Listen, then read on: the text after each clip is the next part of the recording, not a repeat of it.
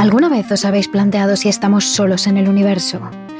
Quizás teniendo en cuenta que hablamos del universo como infinito, sea lógico pensar que en esta vasta extensión de espacio haya más seres además de nosotros. Y si es así, si hay alienígenas ahí fuera, ¿habrán venido a visitarnos? Esto es justo de lo que hoy hablamos en Terrores Nocturnos.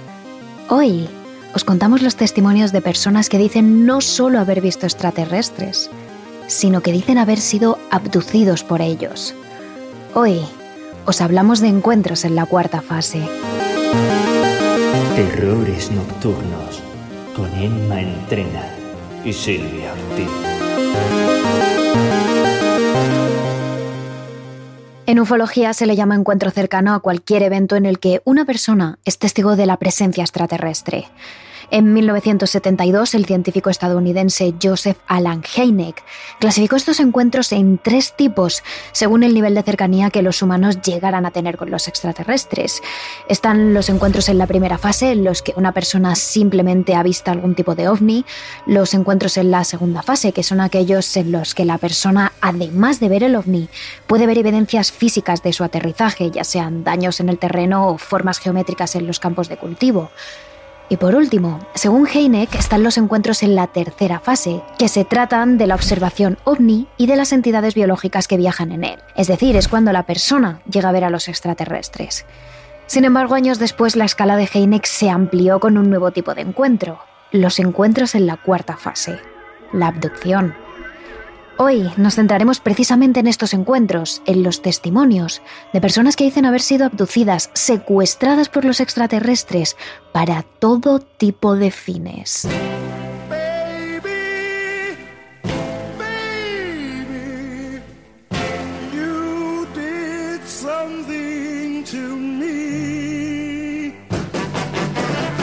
Y si hablamos de encuentros en la cuarta fase, tenemos que hablar de los Hill, el matrimonio estadounidense que dio el primer testimonio de abducción de la historia. Betty Barney Hill eran un matrimonio normal. Ella asistente social y el empleado de correos que vivían una vida completamente normal en Portsmouth, un pequeño pueblo del estado de New Hampshire. Su única particularidad es que eran un matrimonio interracial ella era blanca y él negro, con las consecuencias que eso podía traer en la sociedad americana de los años 50. Sin embargo, era un matrimonio bastante respetado en la comunidad. Él había combatido en la Segunda Guerra Mundial y ahora formaba parte de la Comisión de Estados Unidos sobre Derechos Civiles. Y ella formaba parte de la Asociación Antidiscriminación. Realmente sus problemas empezaron en el año 1961, cuando en medio de la noche el matrimonio conducía de vuelta a Portsmouth después de unas pequeñas vacaciones en Nueva York. Eran las diez y media de la noche cuando la pareja conducía por una carretera prácticamente desierta que serpenteaba por un valle en medio de las montañas. Dadas las horas que eran, eran los únicos que circulaban por la carretera, así que se permitieron el lujo de llevar la música a todo volumen. Fue entonces cuando Betty, desde el asiento del copiloto, observa en el espejo retrovisor una luz en el cielo. Emocionada golpea a Barney en el hombro para hacerle mirar, pensando que habían hecho algún tipo de descubrimiento astronómico. Pero es entonces, mientras ambos miran por el espejo, cuando viene esa luz que comienza a moverse tal y como contaría Betty en una de las últimas entrevistas que concedió en su vida. Em, comenzamos a ver esa luz que nos seguía desde el mismo principio. Sabía que había una luz brillante en el cielo y pensé que habíamos descubierto un nuevo planeta. Hasta que empezó a moverse y para esto eran las diez y media, once de la noche. Así que detuvimos el coche solo para ver. Pensamos que era un avión. Así que nos detuvimos, bajamos y entonces cambió el curso y comenzó a acercarse a nosotros. Eso sucedió en la zona de Lancaster y luego nos siguió durante unos 50 kilómetros. Aunque Betty se muestra tranquila, Barney está alterado. Él fue piloto de un caza tan solo 15 años antes, durante la Segunda Guerra Mundial. Había arreglado y visto más aviones de los que podía recordar, y ninguno de ellos era capaz de coger esa velocidad y por supuesto no era capaz de seguirles de esa manera y no tenían ese brillo. Sin embargo, simplemente aprieta un poco más las manos en el volante y trata de no alarmar a su mujer. Así que actúa normal. En ese momento, el objeto brillante se posa en uno de los picos de la montaña Y Betty, emocionada sin ser consciente del peligro, simplemente bromea con el tema. Y eso lo empeora todo. En el área de Indian Head, intento atraer la atención de esta nave. Les grito, vengan, hola, tengo la ventanilla bajada, les estoy gritando, hola, hola, ¿quiénes sois? En ese momento, la nave se alejó de la cima de la montaña. Vino y se detuvo sobre la carretera. A media altura enfrente de nosotros, como a unos 15 metros en el cielo. Así que Barney se bajó con unos prismáticos para intentar identificar la nave. Y cuando miró arriba, vio una ventana circular con una luz brillante detrás. Y vio a esos tres hombres tras la ventana, mirando hacia abajo, mirándolo a él, y en ese punto la nave comenzó a descender. Y se asustó. Comenzó a correr hacia el coche porque pensaba que trataban de capturarlo. Así que se metió en el coche, aceleró y cogimos carretera para evitar que nos capturaran. Betty cuenta este trance desde la tranquilidad que dan los años. Sin embargo, Barney no lo vivió así. Él se bajó del coche con su revólver en la mano y solo se volvió a subir cuando se dio cuenta de que las balas no podían hacer nada contra la nave. Sin embargo, el peor momento, el momento de más miedo y tensión, fue cuando vio que desde ese objeto redondo, una especie de humanoide le miraba fijamente por la ventana. Así lo contaba el propio Barney tan solo dos semanas después del incidente en una de sus sesiones psicológicas. Un testimonio en el que, al contrario que en el de Betty, se puede apreciar el miedo.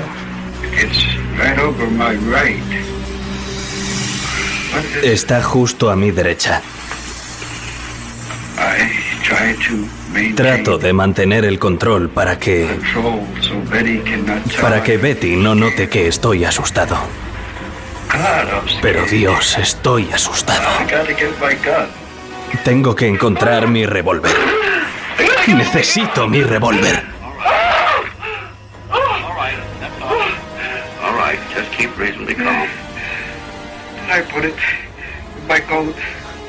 Lo meto en el abrigo.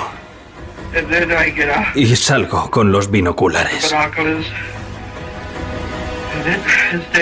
Y ahí está. Y miro. Y vuelvo a mirar. Y creo que no tengo miedo. Y pienso, voy a dispararle. No tengo miedo. Y camino. Y camino por la carretera. Y allí está. Oh, Dios mío. Es muy grande y no está muy lejos. Y puedo ver que está inclinado hacia mí. Parece una especie de gigantesca tortita. Con ventanas. Hileras de ventanas. Y miro a ambos lados de la carretera. Puede que alguien venga y me diga que eso que está allí no puede ser real. Y allí, allí hay un hombre. ¿Es el capitán? ¿Quién es? Me está mirando. Después de este trance, Barney entra corriendo en el coche, cierra la puerta de un portazo, agarra el volante y pisa el acelerador a todo lo que el motor le permite. En este momento Betty también está asustada, ha visto lo que ha pasado, ha visto la cara de su marido y jamás le ha visto tan asustado, así que simplemente se agarra el asiento y deja a su marido conducir. Pero la nave les persigue. Pueden verla por el espejo mientras conducen hasta que de repente Barney se desvía por una carretera secundaria y la nave desaparece. Pero es entonces cuando se produce el contacto con los otros seres. Mientras viajamos oímos unos bips, bips. Un sonido como si algo estuviera golpeando el maletero del coche, y es que todo el coche vibraba. Continuamos viajando durante unos 50 kilómetros hasta que Barney se desvió por una carretera secundaria. Y allí estaba el grupo de hombres que vio en la nave, de pie, en medio de la carretera, bloqueándonos el paso. Naturalmente tuvo que detener el coche. Entonces se nos acercaron en dos grupos. Nos sacaron del coche y nos llevaron, pasando unos árboles hasta donde habían aterrizado la nave. Es allí, a las puertas de la nave, donde esos seres se comunican con ellos por primera vez. Betty explica que les hablan en un inglés limitado, como el de un forastero que llega a un país nuevo y que nunca ha aprendido a pronunciar correctamente. Pero esa es toda la información que puedes sacar de ellos, porque en ese momento no pueden ver cómo son esas figuras, que aunque tienen forma humana, van completamente tapadas con una especie de traje espacial. Además, Betty nota que de alguna manera están intentando controlar sus movimientos, están intentando que no se muevan, que no protesten o que no griten para pedir ayuda, porque no habría nadie para atenderlos.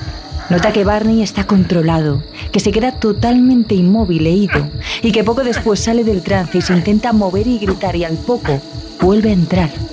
Sin embargo, lo que sea que les han dado no funciona con ella, porque está completamente consciente y ve todo lo que pasa a su alrededor. Es entonces cuando los seres les cogen de los hombros y les conducen por una pasarela hasta las puertas de la nave. Cuando llegamos a la puerta, yo no quería entrar, así que les pegué. Les puse tal pelea que mi vestido se rompió.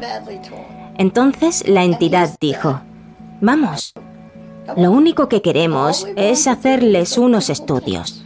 Y cuando terminemos los estudios, podrán volver al coche y seguir su camino. Los seres separan entonces a la pareja y le llevan a cada uno a una sala distinta. Pasan por varios pasillos completamente lisos y todas las puertas son correderas. Barney está completamente en trance mientras Betty está consciente. Llevan entonces a Betty a una sala y la sientan en una banqueta. Durante unos minutos, Betty se queda sola hasta que varios de los seres entran en la sala, esta vez con la cara completamente descubierta. Y Betty puede ver por primera vez cómo son esos seres que la han secuestrado. Tenían ojos más grandes que los nuestros y la nariz más pequeña.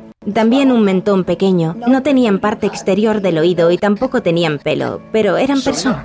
Betty estaba visiblemente aterrada. No dejaba que se le acercaran ni que la tocaran y simplemente gritaba pidiendo ver a su marido. Para intentar atajar esto, uno de ellos, en un inglés muy rudimentario, trata de decirle que solo quieren conocer un poco más de los seres humanos, que le harán unas pequeñas pruebas que no le causarán ningún dolor y que luego podrán irse.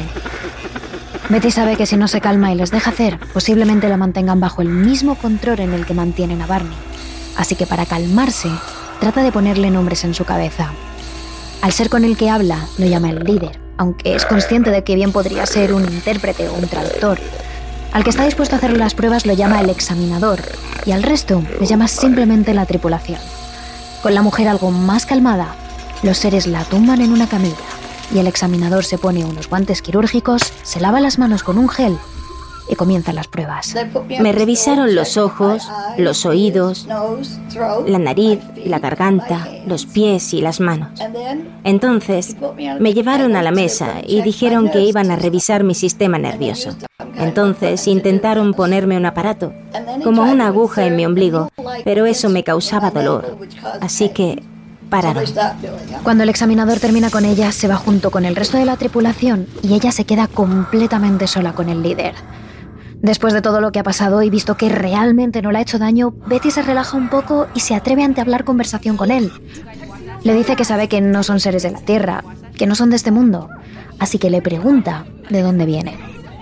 El líder le señala un mapa estelar colgado de esa misma pared y le señala su planeta. Sin embargo, lo único que Betty puede discernir con eso es que su planeta de origen no está dentro del sistema solar, pero es incapaz de ubicarlo en el universo. El líder se muestra entonces decepcionado de que sus conocimientos del universo sean tan escasos y le dice que debido a eso no puede explicarle de dónde vienen. Pero no les da tiempo a hablar más.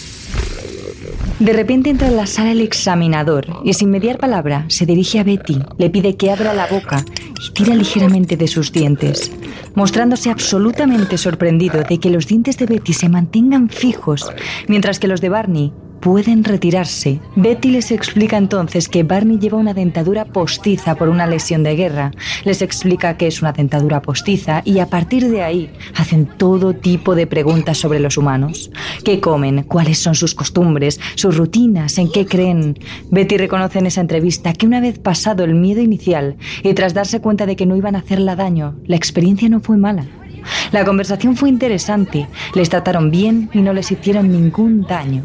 Es más, describe toda la experiencia de abducción como algo iluminador, pues ya nadie les podrá decir nunca que no hay vida en otros planetas.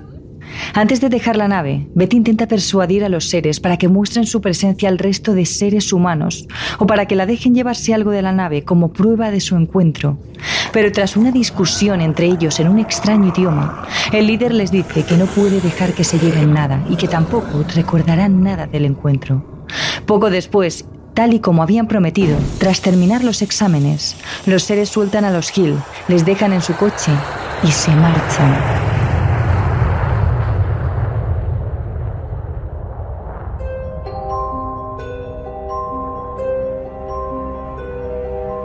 Y efectivamente, una vez están en su coche, los Hill no recuerdan casi nada.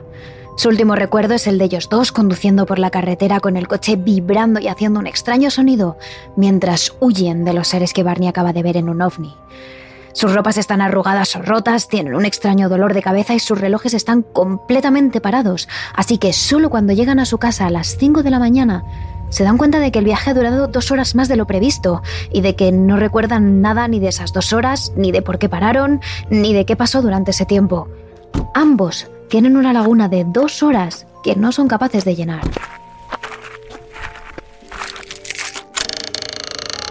Así que lo primero que hacen al llegar a casa es darse una ducha pensando que así limpiarán cualquier tipo de contaminación a la que pudieran haber estado expuestos por estar tan cerca de un ovni y tirar la ropa que habían utilizado durante el viaje por miedo a la radiación. Además, ambos dibujan todo lo que recuerdan y sus dibujos son extrañamente similares. Sin embargo, tan solo unos minutos después no pueden evitar quedarse completamente dormidos.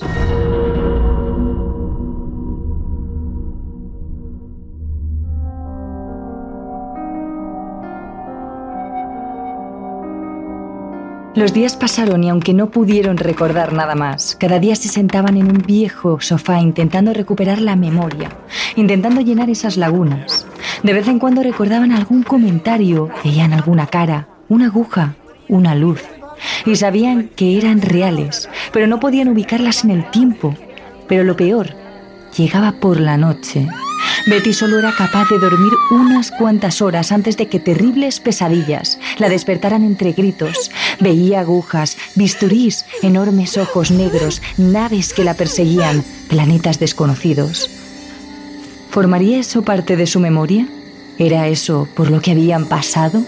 Betty estaba segura de que sí, pero Barney, más escéptico y negándose a creer en los ovnis y extraterrestres, pensó que su mujer tenía algún tipo de problema psicológico. Pero Betty, convencida de su versión, decide contactar con el NICAP, el Centro Nacional de Investigación sobre Fenómenos Aéreos, es decir, la sección del Ejército de Estados Unidos especializado en fenómenos ovni, para informarles de su encuentro cercano. El 25 de noviembre de ese mismo año, el matrimonio es examinado y entrevistado por dos miembros del NICAP, C.D. Jackson y Robert E. Hoffman. Ellos son los que hacen ver a los Hill que su viaje de Nueva York a New Hampshire debería haber durado cuatro horas y que sin embargo duró siete.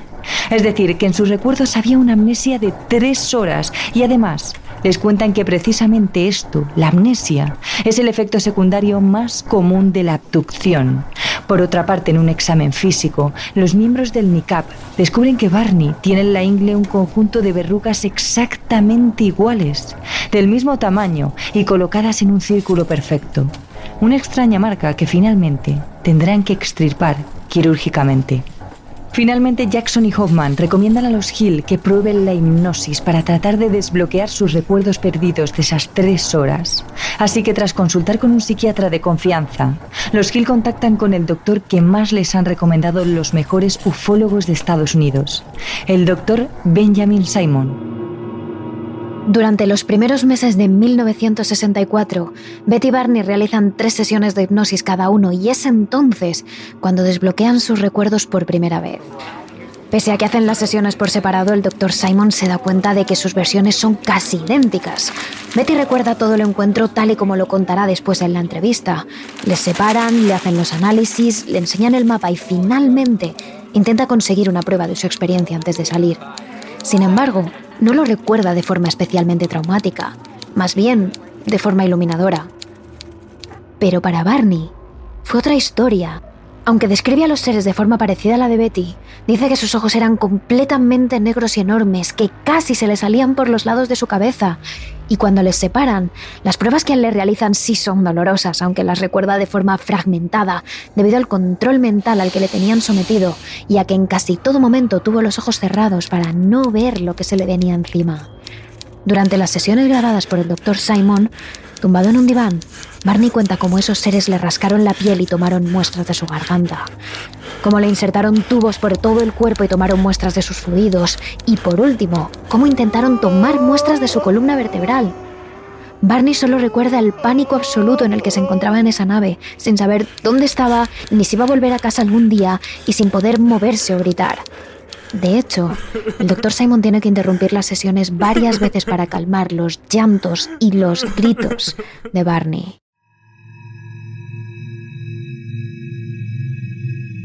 Cuando gracias a la hipnosis el doctor Simon consigue que los Hill construyan sus tres horas de memoria perdida con todos los detalles posibles, pasa a la siguiente fase, averiguar de dónde venían esos seres. Le cuenta a Betty que aunque ella no recuerde el mapa estelar que le enseñaron, su cerebro sí, y que utilizando la técnica de dibujo automático, es decir, dejando que sus manos dibujaran sin pensar, su cerebro podría plasmar sobre el papel todo lo que recordaba. Y efectivamente, tras varias sesiones, Betty dibujó un completo mapa estelar que consistía de 12 estrellas más grandes conectadas por líneas y tres más pequeñas y menos brillantes que formaban un triángulo unido por puntos. Mencionó que le habían dicho que las estrellas conectadas por líneas formaban rutas de comercio, mientras que las líneas puntuadas eran estrellas con menor tráfico interestelar. Sin embargo, pese al mapa y a toda la información con la que contaban, ni el Dr. Simon ni los Gill pudieron situar esos planetas en la inmensidad del universo. De hecho, el mapa quedó sin una interpretación fija hasta 1964, cuando la maestra de primaria y astrónoma Marjorie Fish, tras varios años de investigación de miles de puntos estelares, determinó que el único lugar del universo que coincidía con el mapa dibujado por Betty era el sistema estelar binario de Zeta Reticuli, y que las líneas de comercio que habían dibujado encajaban perfectamente con su morfología.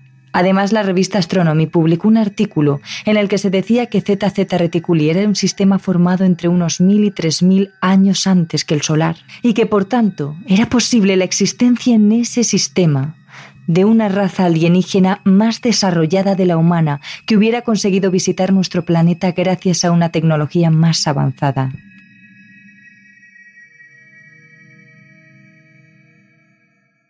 Lo cierto es que de una manera o de otra la prensa se enteró del asunto y comenzó a hacerse eco. Y los Hill, convencidos de sus recuerdos y vivencias desbloqueadas durante las sesiones de hipnosis, se prestaron a hablar con los medios y a dar conferencias en las que contaban sus experiencias y enseñaban sus dibujos. Esto convirtió la abducción de los Hill o el incidente de Zeta Reticuli en el primer y más famoso encuentro en la cuarta fase de la historia un encuentro que ha inspirado películas y libros como El viaje interrumpido y que ha despertado las preguntas de ufólogos y científicos por igual. Sin embargo, el mayor misterio alrededor de este encuentro es la implicación del gobierno de Estados Unidos. Betty cuenta en una de las últimas entrevistas de su vida que desde el primer momento y durante años estuvo en contacto con el NICAP, con la NASA y con el Ministerio de Defensa de Estados Unidos, y que ninguno de estos organismos se mostró escéptico ante su versión, todos creyeron a pies juntillas su experiencia, todos buscaron respuestas de forma científica y todos tomaron nota sobre lo que sabía de estos extraterrestres gracias a su abducción. Ninguno dudó de su encuentro en la cuarta fase, y esto ha despertado muchas preguntas. ¿Puede ser que al gobierno de los Estados Unidos no le sorprendiese este encuentro porque ya sabía que era real? ¿Porque no era el primer caso que veían? ¿Puede ser que el gobierno de Estados Unidos sea consciente de la existencia de extraterrestres y lo esté manteniendo oculto? Pero como bien sabemos, existen muchos más casos de gente que admite haber tenido un encuentro en la cuarta fase. Podríamos recopilar cientos de testimonios de personas que aseguran haber sido abducidos por los extraterrestres y en ocasiones sus relatos tienen bastantes puntos en común. Hoy hablaremos de tres personas que asistieron a diferentes programas de televisión a contar sus experiencias. Todos ellos aseguran al 100% que aquello que vieron y experimentaron fue totalmente real y que estuvieron cara a cara con los extraterrestres.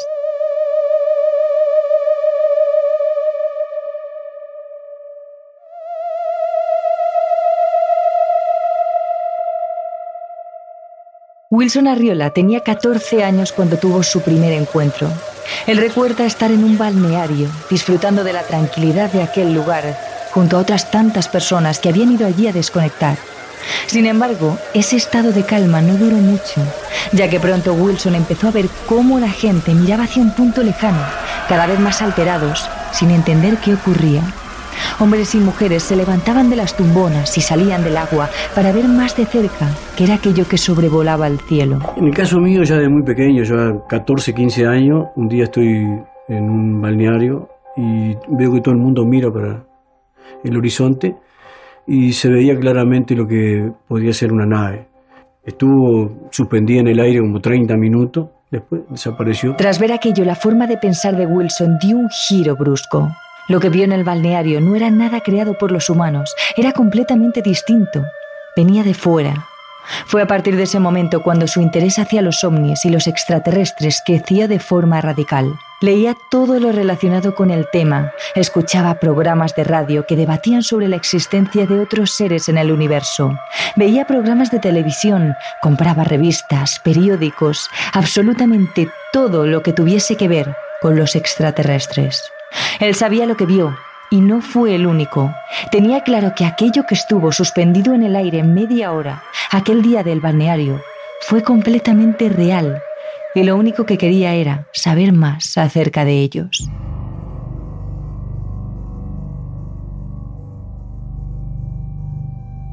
Años después, Wilson conoció a un grupo de personas que tenían los mismos intereses que él. A todos les fascinaban los extraterrestres y buscaban la manera de contactar con ellos. El propio Wilson les ofreció visitar un lugar algo aislado donde se veía todo lo que ocurría en varios kilómetros a la redonda y donde, si había suerte, serían capaces de ver algo que no pertenecía a nuestro planeta. Cuando llegó el momento de reunirse todos en pleno bosque, Wilson solo encontró a otra persona del grupo en el lugar indicado. Él aseguraba que nadie más había venido, así que no perdieron más tiempo en esperar a los demás y fueron juntos a ver si eran capaces de presenciar un avistamiento ovni. Justo en el instante en el que comenzaban su marcha, ambos frenaron en seco. Allí, en el cielo, se movían dos objetos.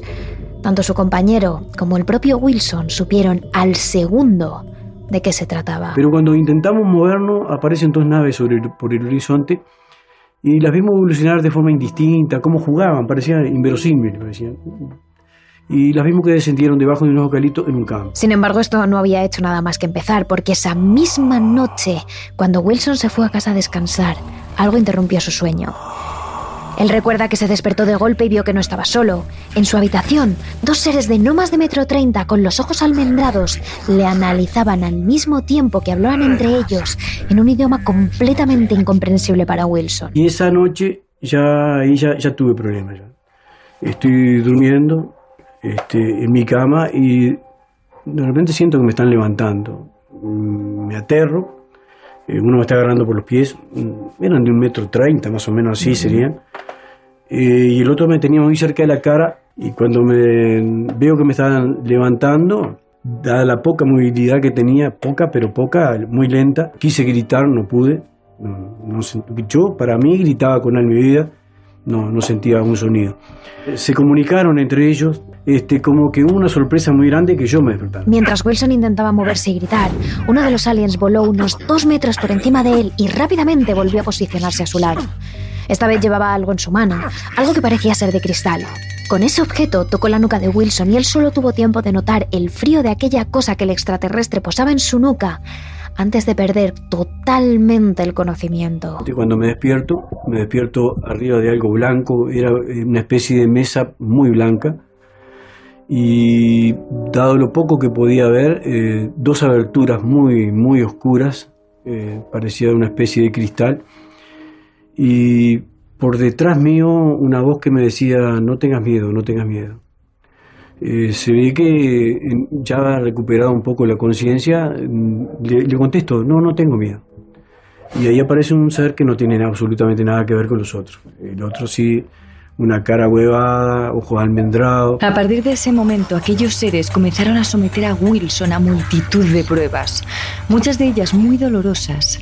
Recuerda cómo uno de los implantes que le hicieron se lo introdujeron por la nariz y esa intervención, en concreto, causó un terrible dolor a Wilson que duró varios minutos. Pero lo más increíble de todo es que él asegura que le utilizaron sexualmente y que no solo tiene un hijo extraterrestre, sino multitud de ellos que han llegado a manifestarse y contactar con Wilson en varias ocasiones. Estoy completamente seguro de que no solamente un hijo, de tener varios, este, por eventos bastante fantásticos. Yo siempre pensé, nunca los conoceré y tengo la esperanza de, que algún día conocerlos, ¿no? Pero mm, se han manifestado así.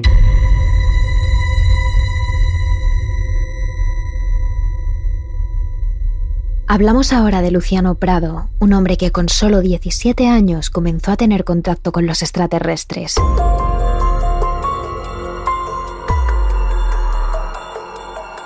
Una noche de verano, Luciano se disponía a dormir con la ventana de su dormitorio abierta de par en par. Solo se tapaba con una fina sábana debido al calor. Luciano recuerda que antes de apagar la luz se quedó mirando por la ventana y le llamó la atención el gran tamaño que tenía la luna aquella noche. Sin embargo, no reparó mucho en ello porque estaba muy cansado, así que sintiéndose algo raro, decidió irse a dormir. Tiempo después, en medio de la noche notó un hormigueo en los pies que poco a poco comenzaba a extenderse al resto de su cuerpo. Luciano intentó moverse, pero pronto se dio cuenta de que le era imposible. Comenzó entonces a ponerse nervioso, cada vez más alterado, hasta que de pronto notó como su cuerpo empezaba a desplazarse, pero no de la forma en la que él quería exactamente en la misma posición en la que estaba, su cuerpo empezó a levitar, directo hacia la ventana, y Luciano notó el golpe de viento justo al salir fuera de su casa, junto con una sensación de vértigo que cada vez se volvía más intensa. Y es ahí, en ese momento en el que está suspendido en el aire, cuando los extraterrestres comienzan a hablar con él. Y siento una voz que me dice adentro, como cuando uno habla y se tapa el oído, y me dice, eh, tranquilízate, no tengas miedo, no te vamos a hacer daño. Me sacaron de ahí, me llevaron arriba y ahí me explicaron un montón de cosas, me hicieron, viaje, viajé con ellos eh, en su nave. Ellos me explicaron que ellos tienen un avance de civilización como civilización, como tecnología avanzada, en más de 28, 30 mil años comparado con nosotros. A partir de ese momento, Luciano visitó en varias ocasiones a los extraterrestres. Ellos le instruían y le enseñaban teorías desconocidas en la Tierra. Luciano afirma que están muchísimo más avanzados científicamente que nosotros y cada vez que le llevaban hasta su nave, le enseñaban algo nuevo. Ellos me fueron instruyendo. Entonces, eh, todo lo que yo tengo en mi mente lo tengo y impreso en una forma absolutamente indeleble. O sea, es, es, como te podría decir que podría llegar a los 100 años y yo sé que no se me va a olvidar. Sin embargo, no solo él fue consciente de las múltiples abducciones extraterrestres. Vanessa Daroch, que dormía en el mismo cuarto que Luciano, fue capaz de ver levitar su cuerpo hasta verlo desaparecer volando por la ventana. Y a él eh, lo abducen, él es un abducido, yo lo, lo tengo súper claro, porque yo lo vi lo abducen, eh, se pierde no sé cuánto tiempo, va a un lugar donde los llevan ellos, que son estos seres que ya que no están acá con nosotros, se lo llevan y al volver él, inexplicablemente, muchas cosas en él habían cambiado por estos seres, donde le entregan mensajes súper eh, eh, como precisos eh, sobre cosas que están pasando aquí y cosas que van a pasar. Entre todas las cosas que los extraterrestres enseñaron a Luciano, también le advirtieron sobre acontecimientos futuros que sucederían en nuestro planeta. Le dijeron que habría una tercera guerra mundial y le dieron tres avisos sobre el destino de la humanidad los desastres nucleares, la erradicación de la pobreza y la desaparición de algunos continentes bajo el mar. Se hablan en tres cosas puntuales. Primero, el desarme total y absoluto de las armas atómicas y de las plantas nucleares. Si esto a una fecha, esto no se desmantela, la humanidad corre el riesgo de que por los accidentes nucleares que van a haber, la Tierra corre el peligro de contaminarse completamente y de, y de borrarse todo tipo de forma de vida sobre la faz de la Tierra. El otro mensaje es que tienen que erradicar la pobreza en el mundo. Hay tantas cosas que habría que decir, pero yo creo que las más importantes son, es necesario que la humanidad, para minimizar los desastres que van a haber a futuro, 30 kilómetros tierra adentro, deshabiten esa zona, esa orilla, en todos los continentes. Porque los desastres naturales van a arrasar con todo eso. Van a haber incluso continentes que se van a semisumergir. Desde hace un tiempo, Luciano no ha vuelto a tener contacto con esos seres. Sin embargo, él sabe que no es el mismo desde que fue abducido, ya que ahora conoce muchas más cosas que el resto de gente y las manifiesta a través de escritos o incluso de pinturas, cuando él nunca antes de su abducción había pintado. Sin embargo, Luciano sabe que tarde o temprano los extraterrestres volverán a llevarle en su nave para enseñarle más cosas acerca de ellos.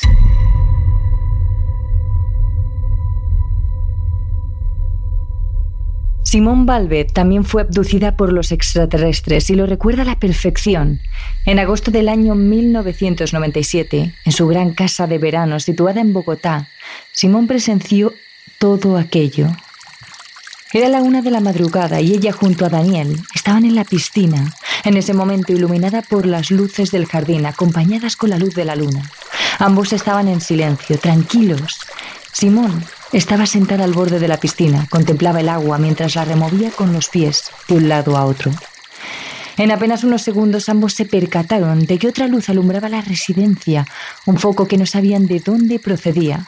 Los dos se levantaron y vieron justo encima de su casa una nave redonda y de gran tamaño, suspendida a unos 200 metros de altura. Nada más verlo, Simón supo que se trataba de una nave que no era de este mundo. De repente esa luz eh, desciende vertiginosamente a una velocidad que yo no había visto nunca. Desciende y se para detrás de esta palmera que se encuentra ahí. Queda suspendida en el piso.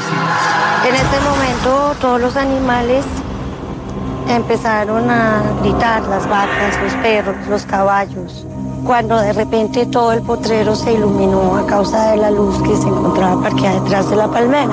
Sin embargo, no nos movíamos. Tanto Simón como Daniel estaban paralizados, no sabían cómo reaccionar, sentían miedo, pero a la vez no entendían absolutamente nada. De pronto, como si algo saliera de dentro del pecho de Simón, comenzó a gritar hacia la nave mientras les hacía gestos con las manos. Y salí corriendo hacia la nave, que estaba posada a tres metros del suelo, así, y les decía, llévenme, llévenme, llévenme, llévenme. Y un instante después, todo se volvió completamente negro. De pronto Simone se despierta en su casa, aturdida. Como puede, se gira y coge el reloj de su mesilla. Las 7 de la mañana. Pasaron seis horas en las que Simone no recuerda absolutamente nada. Se levanta pesadamente, intenta hacer memoria, pero es completamente imposible. ¿Acaso lo habría soñado todo? Simone decide entonces levantarse y bajar al salón en busca de su mayordomo. Me levanto el otro día y llamo al mayordomo y le digo que vaya a la otra finca a ver qué sucedió es cuando encontramos una vaca con cortes transversales, pero ya cauterizados. La gente no conocía nada similar acá. A esta extraña prueba se le suma también lo que vieron vecinos cercanos al recinto. Que dijera como una luz como que iluminaba así todo esta y plantó allá en esa donde dice la señora la palmera y quedaron unas huellas, estas huellas, como le dijeron, quemó el pasto. Sí. quedaron una como así y acá en la mitad quedó como un centro de, de, pastico que no quemó. Simón no había soñado con aquel encuentro. Lo que quiera que fuese, aquel objeto había estado ahí realmente. La gente lo había visto y existían pruebas de ello. Aquellas extrañas huellas que corroboraban la presencia de algo ahora desconocido. Pero no fue hasta mucho tiempo después cuando Simón empezó a recordar qué es lo que sucedió la noche en la que la nave se posó encima de su casa. Cuatro años después, en el año 2001, comienzo a recordar aparte lo que sucedió. Me encuentro acostada en una camilla con un ser de ojos almendrados, sin pupilas, una cabeza muy grande, cuerpo muy delgado que simplemente me está observando y me habla dentro de mi cabeza. Él brilla como los delfines en el agua y me dice, nosotros te amamos. Y pues tenía miedo, la verdad es que tenía miedo. Pero no quedó ahí. Tiempo después, y al igual que otras personas que aseguran haber sido abducidas por los extraterrestres, Simón comenzó a pintar figuras y manchas que ni ella entendía. Era algo que sentía que debía hacer, recuerdos o quizás mensajes que de algún modo debían plasmarse a través de los cuadros. Comencé a pintar, eh, pintaba como cosas con manchas o cosas que no tenían sentido para mí. Tal vez es manipulación de ellos, los seres que tripulaban la nave. Sin embargo, por más que Simone intentaba contárselo a sus seres queridos, a sus familiares, amigos, nadie se creía absolutamente nada. Así que finalmente Simone decidió callar. Pero ella tenía claro que lo vivido durante esa noche fue totalmente real. Quería contársela a todo el mundo, pero nadie me creía. Así que opté por no volver a hablar. Tal vez haya otras personas que hayan vivido experiencias similares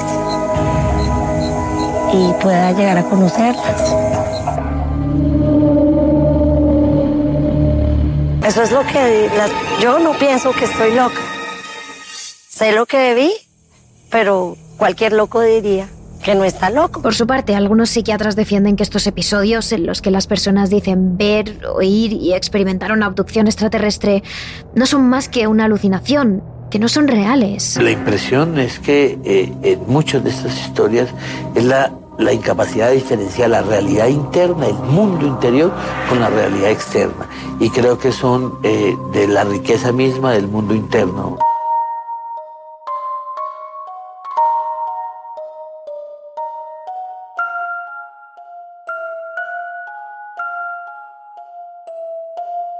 Es ahí donde siempre quedará la duda, realidad o alucinación. No es extraño que muchos de ellos, tras vivir algo así, después en su vida sepan cosas o comiencen a manifestar sensaciones nunca conocidas a través de dibujos o de la pintura. Además, en el caso de Simón, ella no estaba sola esa noche y no son pocos los vecinos que defienden que también vieron esa extraña luz en el cielo, aquel platillo suspendido en el aire. Pero hasta el momento, y como hemos dicho, siempre quedará la duda. ¿Seremos realmente los únicos seres que habitan en el universo? ¿O habrá vida extraterrestre mucho más cerca de lo que pensamos, observando nuestros movimientos, sin que nosotros mismos seamos conscientes de ello? Terrores Nocturnos, realizado por David Fernández Marcos.